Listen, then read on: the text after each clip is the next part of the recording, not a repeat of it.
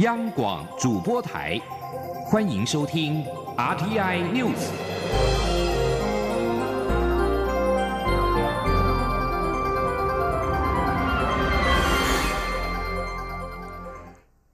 各位好，欢迎收听这节央广主播台提供给您的 RTI News，我是陈子华。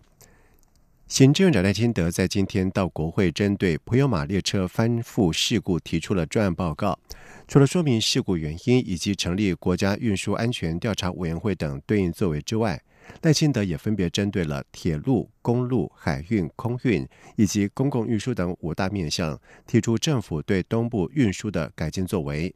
而时代力量立委黄国昌质疑台铁，既然知道普悠玛事故列车在发车之前会影响动力的主风泵有异常，为何还允许发车？他并且进一步表示，台铁甚至没有主风泵的维保料件。而对此，赖清德表示，该维修没有维修，这当然要惩处，而且不分上下，该负责的就要负责。记者肖兆平的报道。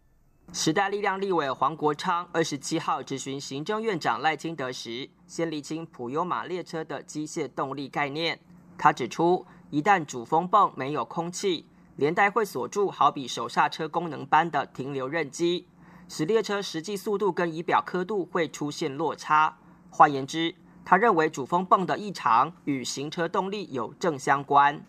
黄国昌进一步表示。当主风泵没有空气时，会作用了停留刃机，使速度跟仪表刻度出现落差。为了赶上速度，驾驶就必须加速。但如果主风泵又补进空气，停留刃机就会松开，车辆速度就会往前冲。他认为这就是事故列车时快时慢的关键。但行政院调查报告明确指出，事故列车在发车前两分钟就知道主风泵有异常，他不解为何还能发车。对此，交通部长吴鸿谋表示，主风泵故障当然不能行驶，但谁允许继续开车？目前没有发现相关文件记录。他说，像现在这个整个这个动力交接记录，还有他们相关的这个通联，没有这一部分的。这个包括你刚刚提到的第一车、第八车，在开车之前，它就产生异常。我们现在正在请台铁这一部分，所以你还现在正在请台铁离心哦，已经在在进行了。可是他这个记录，我的老天呐！除了质疑主风泵有问题还开车的疑点外，黄国昌提出维修表单，指虽然车厢有维保计划，但其实主风泵的内部相关料件却是无料可换，这无疑是影响主风泵安全与否的原因之一。行政院长赖清德表示。政院调查明确指出，包含主风泵、台铁管理、人员训练等都是原因之一。政府并没有欺骗社会。他也说，该维修没有维修，这当然要惩处。赖清德说，该负责就要负责了，是没有错啊。但是呢，你如果出来的惩处名单全部都是基层的员工，像该上面那些，不是该保养没有保养，该维修没有维修，对，好，这当然院长非常的好。该维修没有维修，请问他为？因为没有料，他没有料，他怎么维修？谁决定不买料的？调查报告你写吗？时代力量立委徐永明则是质疑政院的调查报告内容避重就轻，他追问交通部长吴鸿谋还做得下去吗？吴鸿谋表示，调查报告是由政院主导。至于普悠玛列车的采购、验收、交车以及主风泵有过热问题，也都是台铁处理。但是否是任部长的问题，直到徐永明质询时间截止，吴鸿谋还是没有给出明确答案。你不要浪费我的时间，你觉得你做得下去吗？你做得下去吗？对，这个跟新闻报告哈，这个还谢谢。来不及回答徐永明提问的吴鸿谋，则在国民党立委曾明宗时明确表示，有上台就有下台，不会恋战，该负责的他会承担。中央广播电台记者肖兆平采访报道。九合一选举落幕，民进党在这次的选举惨败，蔡英文总统在下午展开了选后倾听行程，首站是到了高雄倾听地方的意见。蔡英文再次为败选道歉，表示接下来首要之务就是检讨党务，也会依照公投的结果，尊重最新的民意，调整政策跟人事。他相信只要充分检讨、重新整顿，民进党下半场仍能打得很好。记者修刘品希的报道。民进党在这次九合一选举惨败。落选的民进党高雄市长候选人陈其迈，以及所有兼任竞选总部总干事的党籍高雄市立委，二十七号下午一同举行陈其迈各后援会会长座谈会。蔡英文总统特地南下高雄，慰劳选举团队的辛劳，并感谢在地后援会系统。蔡英文致辞指出，他很抱歉中央执政对选举造成如此沉重的负担，他也很感激大家在这么艰困的环境下仍以最大力量助选。接下来除了党务检讨，也会进行政策与人事调整。他表示，首先要做的当然是党务调整。他已经辞去党主席一职，二十八号中执会就会产生代理党主席，新的主席也会尽快到位。他希望在下一阶段的领导与党务处理，能够由中生代扮演最重要的角色。蔡英文指出，在公投几个议题通过，新的民意产生后，政府也要调整目前施政的政策，必须尊重最新的民意，在人事上也是如此。他说：“另外就是，呃，公投的这几个议题，呃，通过以后，我们也必须去检讨一下，在这个新的一产生以后，我们要怎么样来啊调整我们现在的这些呃施政的这个政策哈。所以，嗯，我们基本的态度是这样子，就是说，我们嗯必须要尊重。”最新的民意，那我们也必须要进行我们的检讨。那该做呃调整的，我们就会做调整。哈，蔡英文说，目前是民进党很困难的情势，但民进党过去也曾面临过。他两千零八年担任党主席，二零一二年选完总统大选后，都经历过这样的情势。所以，虽然上半场打得不好，但是他相信只要充分检讨、重新整顿，下半场就会打得很好。蔡英文会后指出，大家在会中发言非常踊跃，也非常急切，希望民进党能够做得更好。他们都很直接地说出自己的意见，或是从地方感受到的事情。有些问题其实在其他地方也有，他们已经开始盘整，会一项一项检讨。此外，蔡英文表示。他二十六号有致电六都新首长，除了表达恭喜之意，也希望中央与地方未来可以有更好的合作。他会尽快邀请这些首长会谈，了解他们在施政上有何需要中央协助之处。央广记者刘聘熙的采访报道。而国民党在这次九合一大选当中是大打经济牌，高雄市长当选韩国瑜还率先喊出了承认九二共识。台中市长当选刘秀燕等人也跟进，而对此，行政院长赖清德今天在立法院接受立委质询的时候表示，韩国瑜、卢秀燕是新当选的市长，对他们的主张透过民主的程序得到民众的支持，他都表示尊重。赖清德并且说，县市长要以九二共识和中国进行各种交流，这是市长的权责。记者刘玉秋的报道。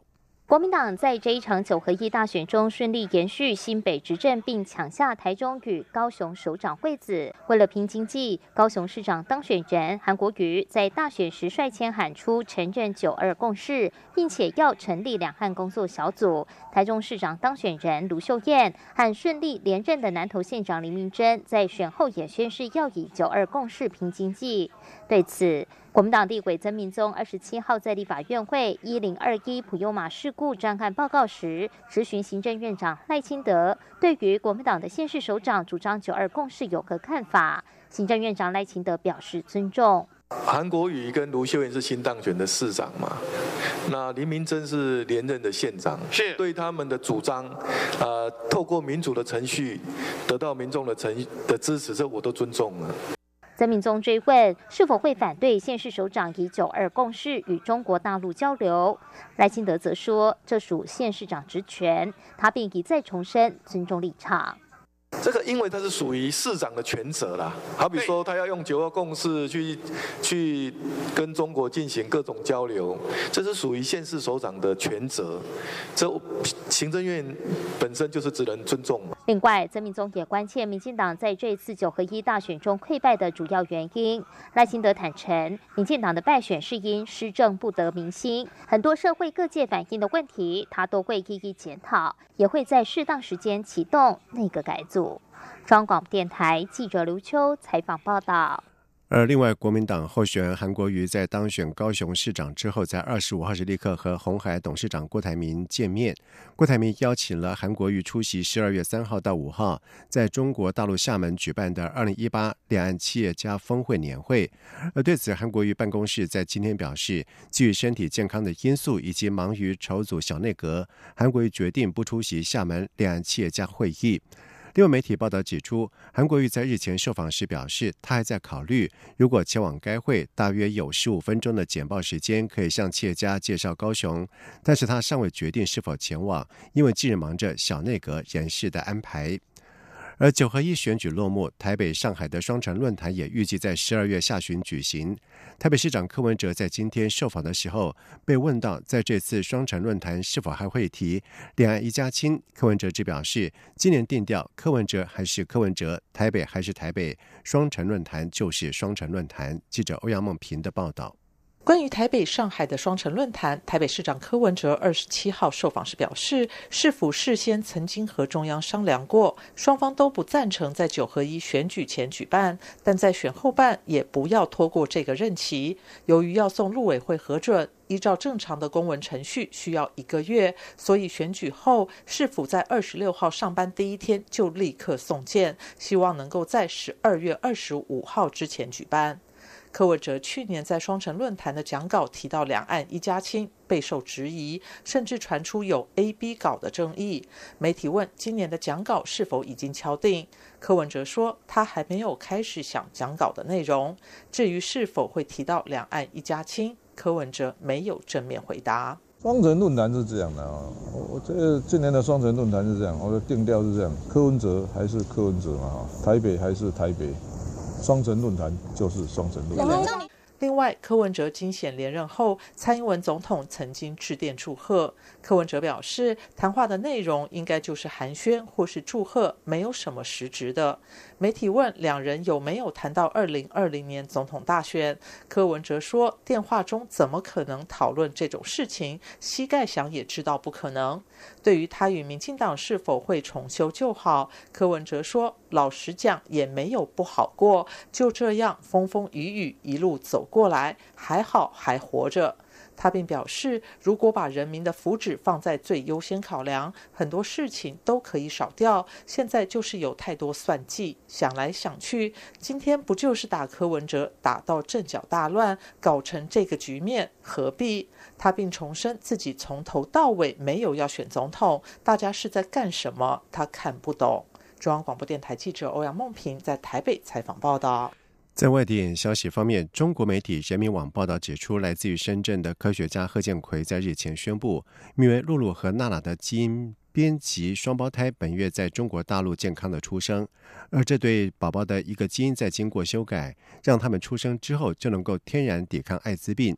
而这个事情公布之后，引发了强烈的争议。在面对排山倒海的批评声浪，深圳市卫生计生委医学伦理专家委员会在二十六号表示，已经启动调查。中国国家卫生健康委员会也宣誓，将依法依规处理此事，并且及时向社会公开结果。而深圳和美妇儿科医院总经理陈真也在今天表示，医院怀疑贺建奎申请报告作假，已经向警方报案。在消息公布之后，超过百名的中国科学家在二十六号的晚上也发表联合声明，强烈谴责首例免疫艾滋病基因编辑宝宝。针对乌克兰军方船艇遭到俄罗斯扣留事件，乌克兰总统波诺申科在二十六号表示，全国从二十八号开始实施戒严三十天。不过，他签署的戒严行政令并没有限制公民权利，也未将预定明年举行的大选延期。而对乌克兰实施戒严，克里姆林宫在今天表示，俄罗斯总统普京表达严正的关切。美国在二十六号警告俄罗斯，在亚速海扣留乌克兰船艇之类的不法行动，正妨碍着华府跟莫斯科正常关系。而联合国安理会在二十六号针对此事召开了紧急会议。美国驻联合国大使海利将这起冲突完全归咎于俄罗斯，表示扣留渔船是对乌克兰领土主权的无耻的侵犯，并且抨击俄罗斯再次鲁莽升高了紧张。以上新闻由陈子华编辑播报这里是中央广播电台台湾之音。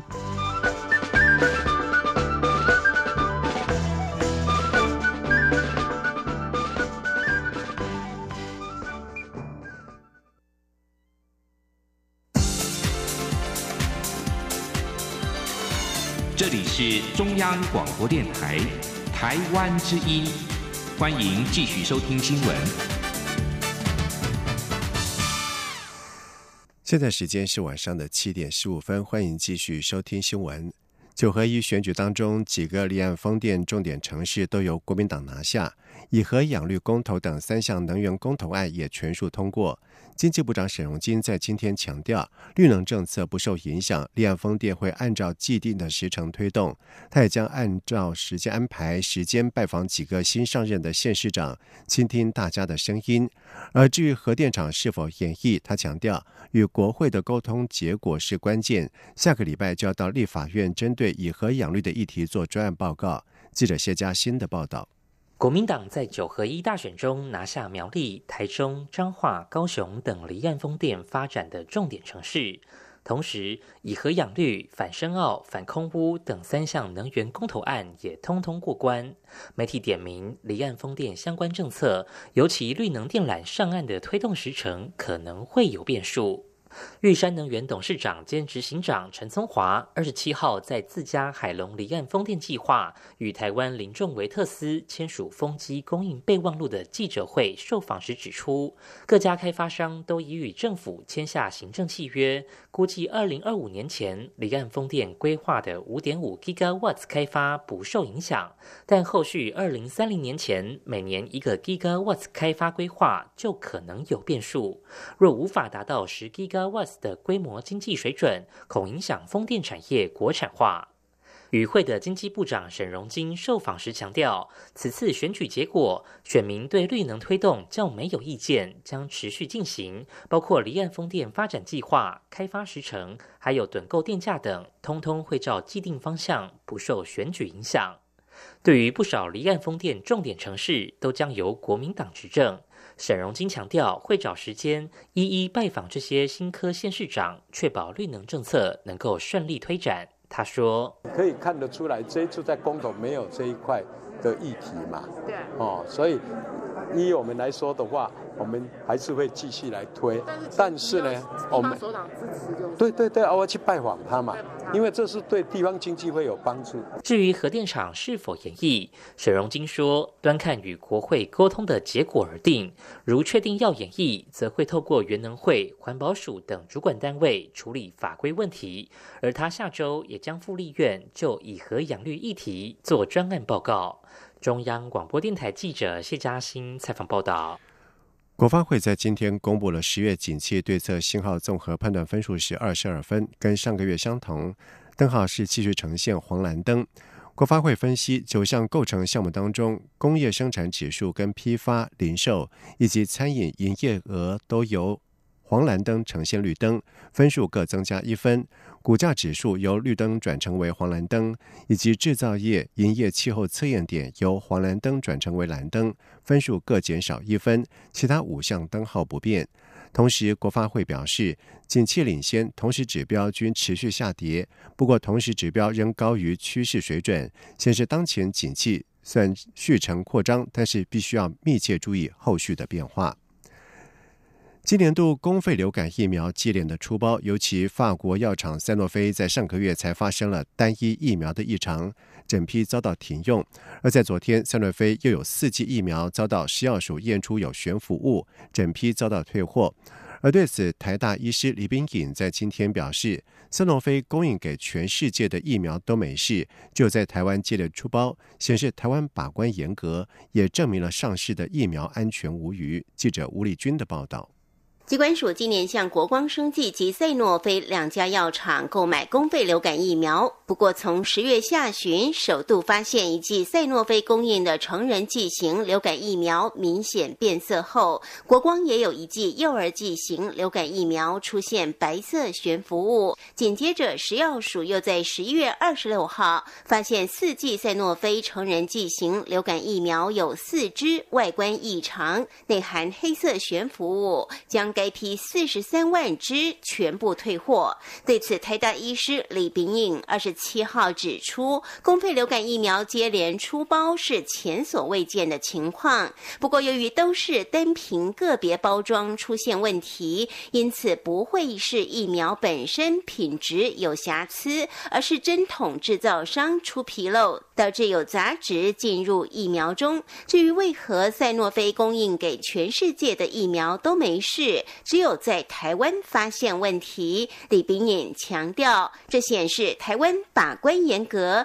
也证明上市的疫苗安全无虞。他说：“大家可以看到，就是说这个疫苗厂是国际药厂。”他在其他国家都没有发现类似的事例，可是，在台湾我们发现了这样子连续几个事例，表示说我们的稽查是最严格的。然后，现在在市面上我们可以打到的疫苗，你可以说是经过这种严格的审查以后才能够准许上市的疫苗，所以它的安全性是完全没有问题的。至于目前流感疫苗的供货情况，机关署副署长庄仁祥表示，截至十一月二十五号为止，公费流感疫苗已施打四百一十九万剂。到十二月底前，还有一百零五万剂可以供应，其中成人剂型有九十一万剂，幼儿剂型有十四万剂。不过，由于赛诺菲接连出包，因此成人剂型目前还短缺四十七万剂，将请疫苗厂商积极寻货或换货。中央广播电台记者吴丽君在台北采访报道。在外电消息方面，英国首相梅伊在二十六号证实，国会在下个月的十一号将表决是否支持和欧洲联盟达成的脱欧协议草案。而根据路透社的报道指出，负责安排国会表决脱欧协议事宜的保守党首席党鞭史密斯，在发给国会议员的信件当中表示，国会将从十二月四号开始针对脱欧协议草案进行五天的辩论，然后在十一号进行表决。而美国总统川普在美东时间二十六号警告说，英国脱离欧盟的协议可能会在无意之间伤害到伦敦跟华府间的贸易往来。而此外，川普也对英国首相梅伊寄予厚望，希望他未来在推动美英贸易上能够做些什么。而对川普的上述警告，梅伊办公室也回应表示，英国脱欧之后可以和全球各国进行贸易，包括美国在内。而梅伊在二十五号和欧盟二十七个成员国领袖在布鲁塞尔召开的特别高峰会当中，签署了六百多页的英国脱欧协议以及二十六页的未来关系政治宣言。协议草案主要是在规范英国二零一九年三月二十九号退出欧盟的条件，而宣言则是描绘未来双边自由贸易关系的概要。美国太平洋空军指挥官。布朗将军在二十六号表示，在首尔当局要求美军暂缓轰炸机飞行任务之后，美军轰炸机将不再飞越南韩的领空。布朗告诉五角大厦的记者说，这次的暂停任务将有助于目前持续解决北韩核活动的外交努力创造空间。而作为所谓的持续轰炸机进入任务的一部分，美国空军从二零零四年以来一直将 B-1B。B 五十二以及 B two 轰炸机留在美国关岛领土上，而美军轰炸机会进行区域的例行飞行任务，通常会跟包括了日本、南韩跟澳洲在内的盟邦一起执行，以作为一种针对北韩和其他潜在敌人而进行的训练的方式，并且展现强大的军事实力。同时，布朗表示，虽然没有飞越朝鲜半岛，但是轰炸机飞行任务的时数并没有改变。从今年的六月，北韩领导人金正恩和美国总统川普在新加坡举行了历史性峰会以来，美国和南韩已经缩减或取消了几次的联合军事演习。美国国家航空暨太空总署 NASA 第一具设计用来研究火星深层地质的机器人探测器“洞察号”在二十六号成功的降落火星表面，也顺利回传了首张的照片。而这个价值九点九三亿美元的太空船的登陆过程，象征了航太总署第八次成功登陆火星。而洞察号设计是用来听取地震以及震撼，借此揭开火星地质的神秘面纱，探索超过数十亿年前火星的起源及其他像地球一样的岩石行星的形成。而航太总署署长布莱登斯坦表示，副总统彭斯已经致贺电。而同时，根据航太总署从火星表面收到的第一则的讯息，洞察号看起来是状态良好。而在成功登陆之后，回传的首张拍摄的照片也如一般的预期。降落的过程当中，扬起的尘埃遮蔽了镜头，也因此照片是非常的斑驳。而洞察号重量大约是三百六十公斤，它的尺寸好比好奇号小，是首个专门揭开火星地质奥秘的探测器。而在未来二十四个月，也就是一个火星年的执行期间，科学家预计将探测到十到一百次的火星地震，而且洞察号收集的数据将有助于他们了解火星的大小、密度以及组成。接下来进行今天的前进新南向。前进新南向。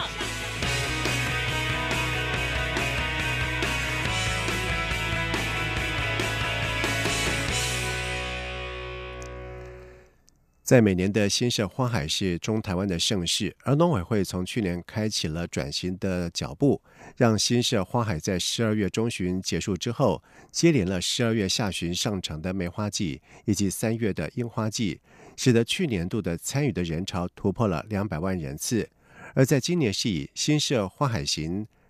乐游台三线为主题。将在十二月一号到十六号登场，并且首次在官网增加了四种的东南亚语言解说，希望提高在台湾移工和新住民的参与率。记者杨仁祥、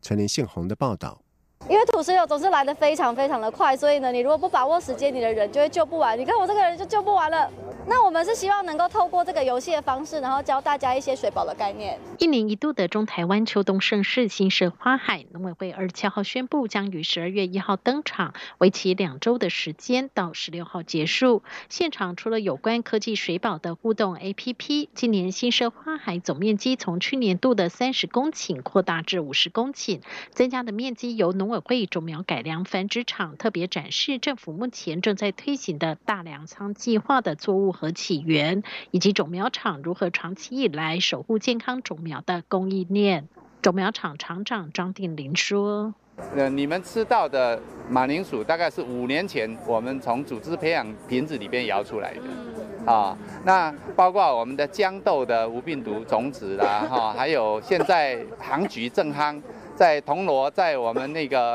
啊台东的卑南地区，现在是菊花季。”你们可能不知道，将来健康种苗的供应也是由种苗厂来供应的。今年花海景观面积扩大至二十公顷，虽然只有短短两周，这些花朵就会枯萎。不过种苗厂从去年开始逐渐转型，和地方社区、学校以及休闲农业区链接。在新社花海结束后，接下来十二月底还有梅花季接替，在新社的梅花隧道供应游客，并有其他地方观赏不到的老藏梅花树。持续进入三月，还有樱花季登场。另外，为吸引台湾的移工和新住民参与，今年新社花海官方网站还增加了越南、泰国、马来西亚和印尼四种东南亚语言的导览和解说。中央广播电台记者杨仁祥、陈林信宏采访报道。配合新南向政策，成大医院和印度健康照护之声天鹅医院在今天签订了合作备忘录。在未来将就医疗卫生发展进行合作，也会将台湾的医疗卫生器材等设备跟产业推广进入到印度医疗市场。而成大医学院附设医院表示，这项合作备忘录是由成大医学院的院长杨俊佑和印度健康照护之声会长兼天鹅医院营运主任纳文医师在今天在成大医院门诊大楼签订。杨俊佑表示，成大医院响应政府新南向政策，将眼尼和印度合作建制台湾释放病房，提供智慧医疗应用场域，将台湾在地医疗生技的产业引进到印度医疗市场，而且提供印度医师人员到成医交流培训的机会，让 Made in Taiwan 的医疗卫生产业进入到印度市场。而健康照护之声是印度医疗保健的非政府组织。合作对象包括了有医疗科技公司、资讯公司、政府、非政府组织、媒体等等。主要的目的是改善印度医疗保健服务系统。而天鹅医院成立于二零一一年，旗下共有十家医院，每家医院有一百张的病床，提供印度北部二线到三线城市的医疗服务。以上新闻由陈子华编辑播报，这里是中央广播电台台湾之音。